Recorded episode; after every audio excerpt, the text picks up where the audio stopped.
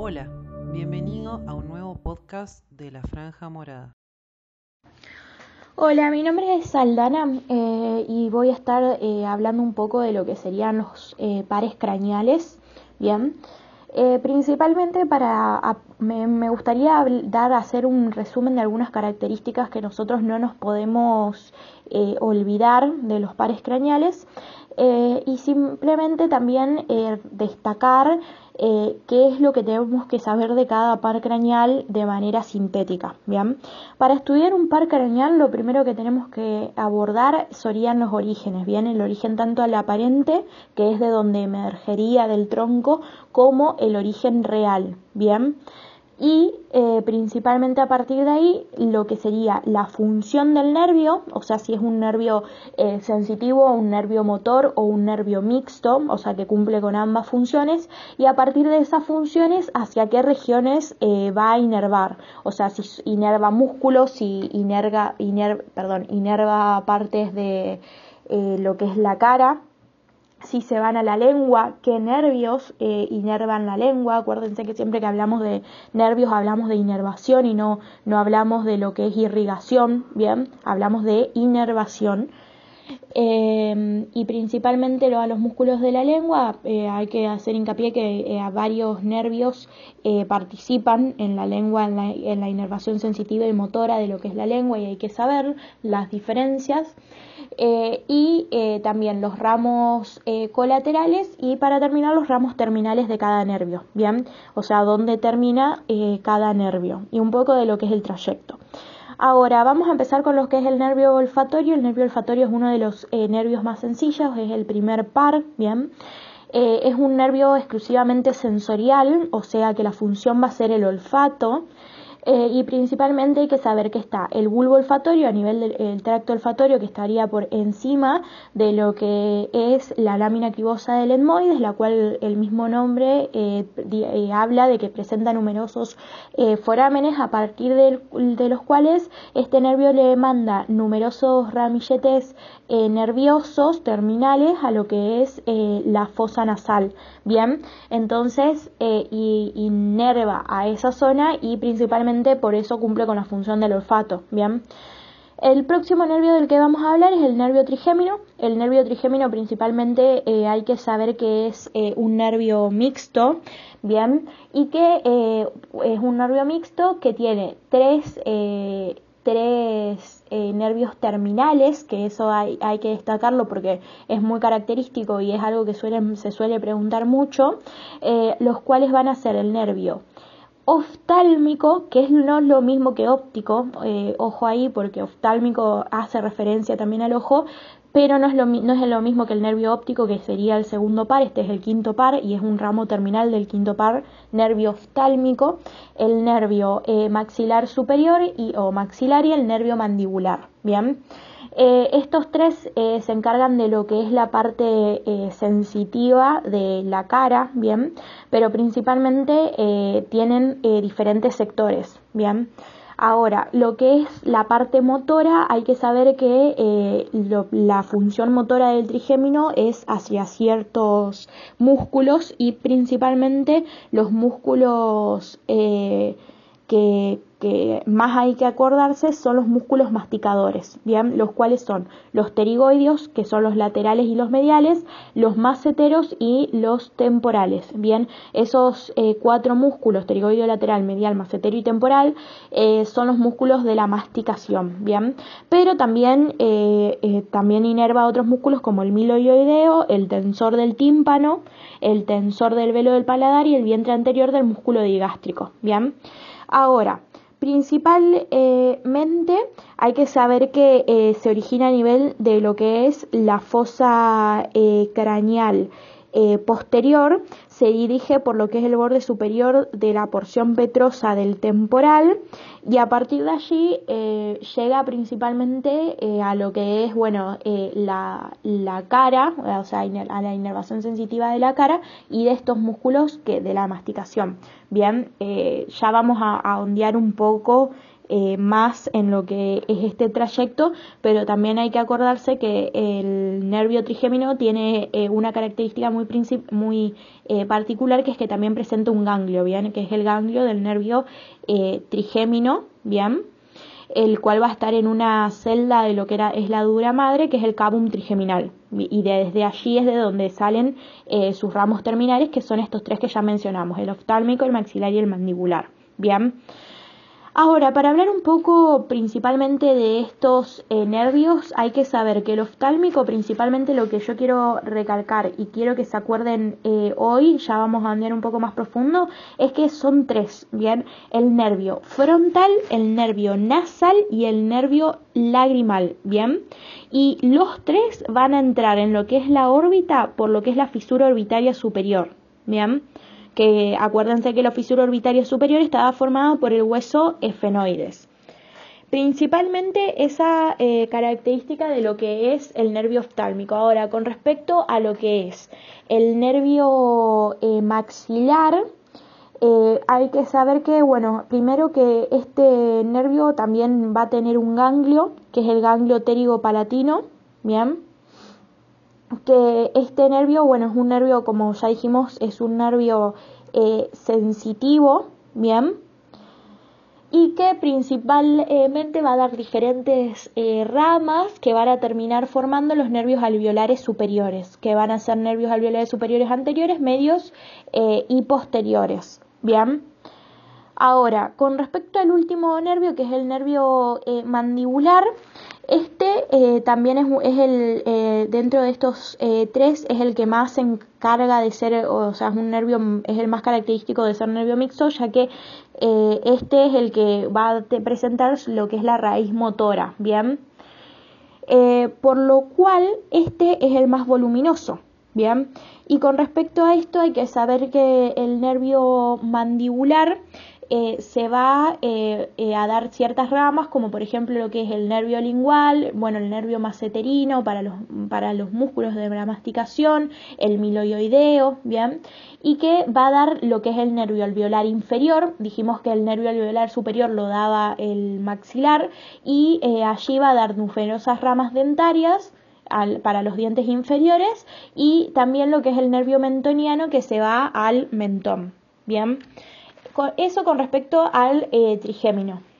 Con respecto al nervio facial, principalmente el nervio facial eh, también es un nervio mixto, bien, no acuérdense es mixto, no solamente eh, no es motor o sensitivo, es mixto. ¿Por qué es mixto? Porque si bien es el nervio que la función principal es inervar a los músculos motores de la cara, o sea que si hay alguna afectación de, este nervio eh, se puede generar una parálisis facial, ¿bien?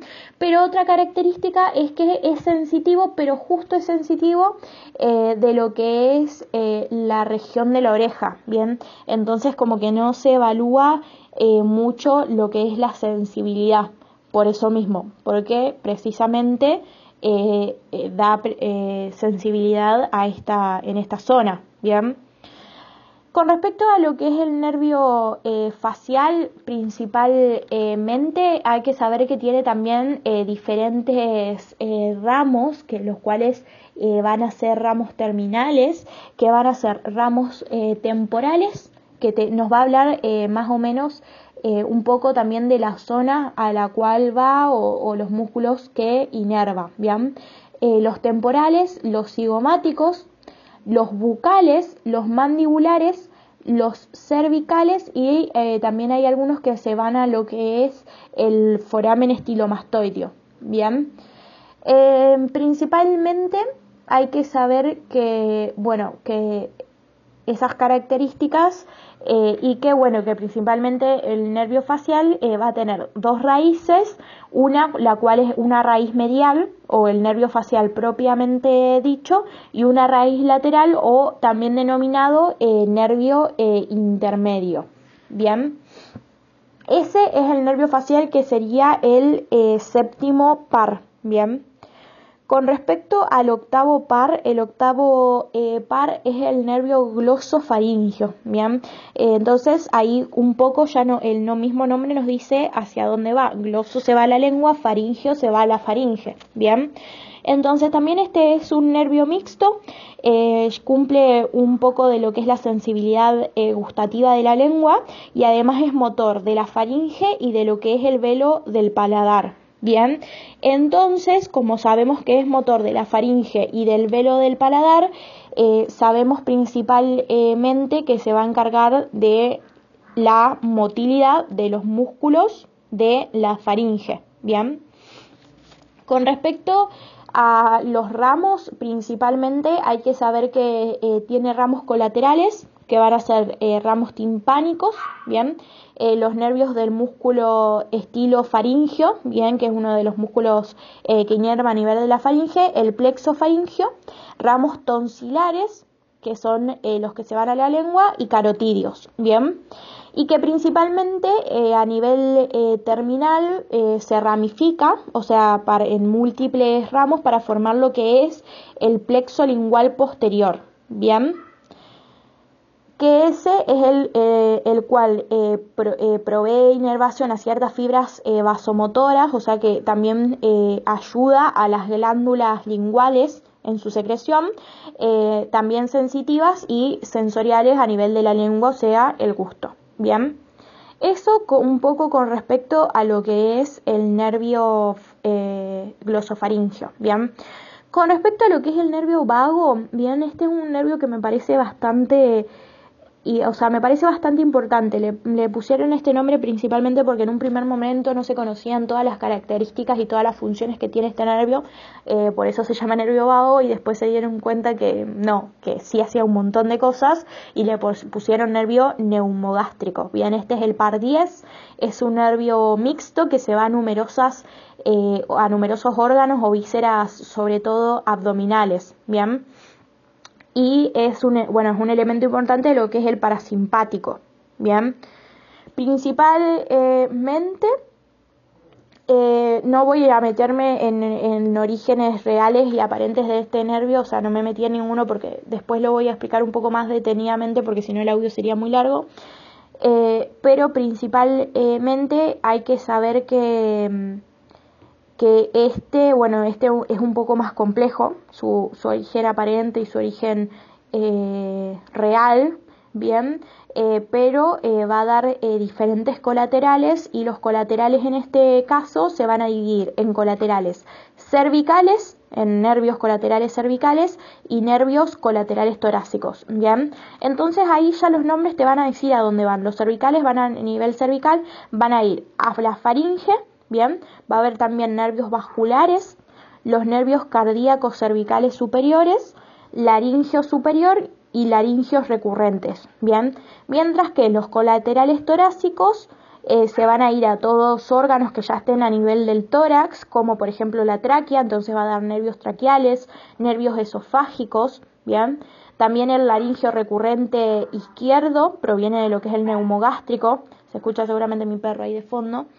Eh, nervios cardíacos torácicos, pericardíacos y broncopulmonares. Yo le diría que de eso estudien más que nada los nombres, ¿bien? Es capaz del nervio faringio, de los nervios faringios de los colaterales cervicales un poco más. Pero después de todos los otros, los nombres, porque ya con el mismo nombre ya les va a decir eh, a dónde va, o del laringio recurrente, ¿bien? sobre todo el laringio recurrente y el laringio recurrente izquierdo, eh, que después también es un poco más de utilidad. Bien, con respecto a lo que serían los ramos eh, terminales, hay que saber que ambos los ramos terminales van a terminar a nivel de lo que es el abdomen y que van a ser dos principales. Bien, lo que es el vago derecho o el vago eh, posterior que eh, va a estar situado en lo que es la cara posterior del esófago abdominal, bien, y que termina a la derecha y lateral al cardias. Bien, el cardias es una parte de lo que es el estómago, bien, una parte de la parte más eh, alta de lo que es el estómago, bien, y que termina en lo que es el plexo celíaco, bien. Eh, si quieren leerlo un poquitito a qué es el plexo celíaco, les va a servir para ir entendiendo eh, un poco y mechando, pero es un tema de segundo plexo celíaco.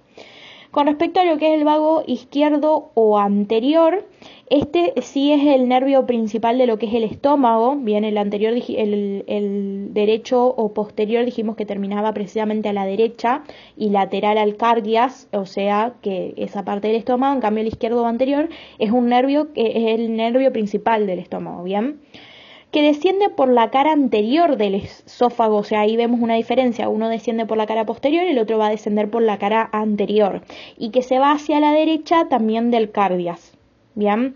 Pero eh, que envía eh, numerosos eh, ramos, ¿bien? A lo que serían las paredes gástricas anteriores, posteriores y curvatura menor del estómago, ¿bien? Eso principalmente eh, va a ser las características del neumogástrico y hay que saber que este principalmente todo, más que nada todos estos ramos van a ser como más viscerales, más vegetativos, bien, o sea que no es que mar o sea, ponele, dan la sensibilidad, por ejemplo, si un paciente tiene dolor, por ejemplo, a nivel del estómago, pero eh, es otro tipo de dolor, bien, no es como, como los dolores a nivel que nosotros no lo podemos evaluar a esto, principalmente porque está dentro del, de, de lo que es el organismo, o sea, está dentro del cuerpo y no lo podemos evaluar como por ejemplo evaluaríamos un poco al nervio, eh, por así decirlo, trigémino, bien. Algo que quiero recalcar, ya que me pidieron hacer este audio, es que a medida que ustedes lean un poco la anatomía, lean cómo evaluarlos, ¿bien? ¿Por qué? Porque no tienen 100%, bien, pero es muy importante, bien, y en tercero se lo van a evaluar, y si nunca lo leyeron, no, no va a ser fácil, bien. Entonces, preferible que empiecen ahora, que lean esto y que a medida que vean la anatomía, lean un poco la semiología que va de la mano, bien. Con respecto, eh, pasamos al siguiente nervio, con respecto a lo que es el nervio accesorio, es el, eh, el número 11. Bien, este sí es exclusivamente motor, al igual que el 12 que también es exclusivamente motor. Bien. Con respecto al nervio accesorio, la función es uno de los más fáciles eh, porque inerva principalmente el músculo esternocleidomastoideo y el músculo trapecio. Entonces, por ejemplo, en lo que es la semiología, a este paciente nosotros le decimos que mire hacia un lado y ejercemos fuerza con la mano cuando mira hacia un lado, eh, o sea, eh, presión para que no gire la cabeza hacia un lado, mire hacia el otro lado Bien, ahí evaluamos los esternocleidomastoideos y le decimos que haga al paciente como qué me importa, bien. Entonces ahí evaluamos la función del trapecio. Entonces ahí yo ya les dije las funciones de ambos nervios, bien, eh, porque la función principalmente es que le dan la, la inervación a la musculatura. Entonces la función va a ser la misma que eh, los, la de los músculos. Ahora, si ustedes tienen una afectación de estos nervios, claramente los pacientes no van a poder realizar eso, bien. Entonces, principalmente, además de cumplir eso, se divide en, tiene dos ramos, bien, dos nervios que son diferentes, eh, tiene, suele tener una, eh, es una extensión más corta, este nervio a diferencia de los anteriores, está el accesorio craneal, que es el accesorio que es el nervio motor de la laringe. Bien, la laringe es uno de los órganos principales eh, en lo que es la respiración. Bien, y también eh, cumple una función muy importante ocluyendo el aparato respiratorio cuando comemos, o sea, para que los alimentos no se vayan al aparato respiratorio, y lo que es el accesorio espinal, que es el que se va a los músculos, ¿bien? Más que eso de este nervio y bueno, y a, eh, saber los orígenes eh, y un poco del trayecto, este es un nervio que es bastante corto, bien, de estudiar, al igual que el nervio hipogloso, bien. El nervio hipogloso ya dijimos que era el nervio motor, o sea que si sacamos la lengua, la movemos de un lado al otro y hacemos eso, eh, vamos a estar eh, evaluando el nervio hipogloso, o sea que esa principalmente es la, la función. Bien, con respecto a sus eh, ramos, principalmente, bueno, hay un ramo que va a ser meningio intracraneal, pero tampoco tiene muchos ramos, bien. Puede haber un ramo comunicante con lo que es el plexo cervical, bien, eh, o un ramo que va a ser descendente, eh, pero no da numerosos ramos, bien, al igual que el nervio accesorio. Eh, los ramos son los ramos que van a dar a, a los músculos, bien. Ahora, lo que es el hipogloso, principalmente los ramos estos se van a ir a el músculo tiroideo, el estilo gloso, el iogloso, va a tener comunicantes con el lingual y el genio ioideo. Bien, y los ramos eh, terminales eh, van a ser ramos terminales que van a ser intrínsecos y extrínsecos eh, y principalmente, bueno, van a estar en la lengua. Bien. Con respecto a la anatomía funcional, o sea, las funciones, bueno, ya hablé un poco. Y bueno, más que nada, esas serían las características principales y las más importantes de cada uno de estos nervios, ¿bien? Eh, bueno, se finit ah, eh, muchos éxitos en el examen.